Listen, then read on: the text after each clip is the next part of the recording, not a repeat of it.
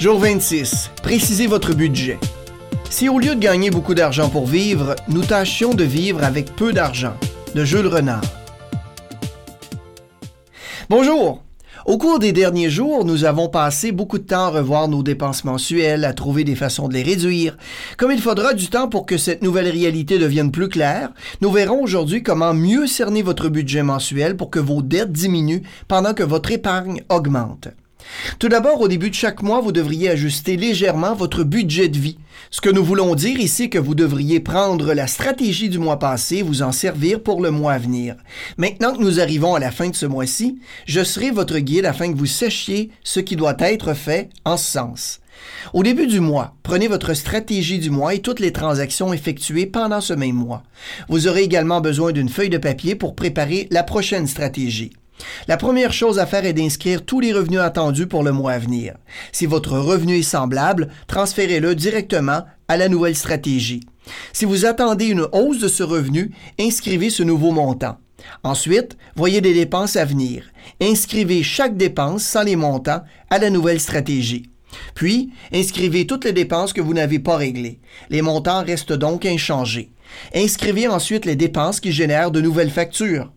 Avant de vous confondre, laissez-moi vous donner un exemple. Disons que dans votre stratégie du mois passé, on avait budgété 100 dollars pour la facture d'électricité, mais que grâce à vos dernières euh, réparations et installations de réducteurs d'énergie, vous receviez une facture moindre. Plutôt que de célébrer la bonne nouvelle en modifiant votre stratégie à la baisse, Ajustez légèrement votre prévision.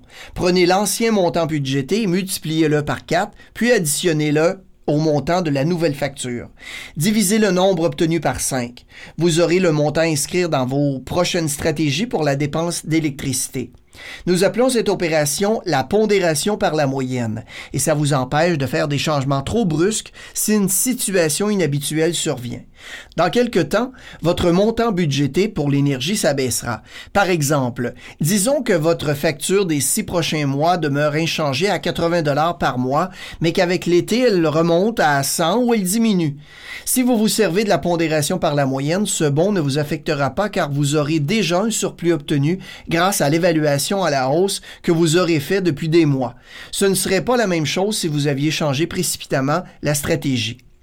Si vous avez été prudent ou prudente dans la réduction de vos dépenses, vous noterez probablement qu'après quelques mois, votre montant budgété pour chacune d'elles demeure presque inchangé ou baisse légèrement. Encore mieux, vous verrez quelques surplus dans votre stratégie à la fin du mois. C'est excellent.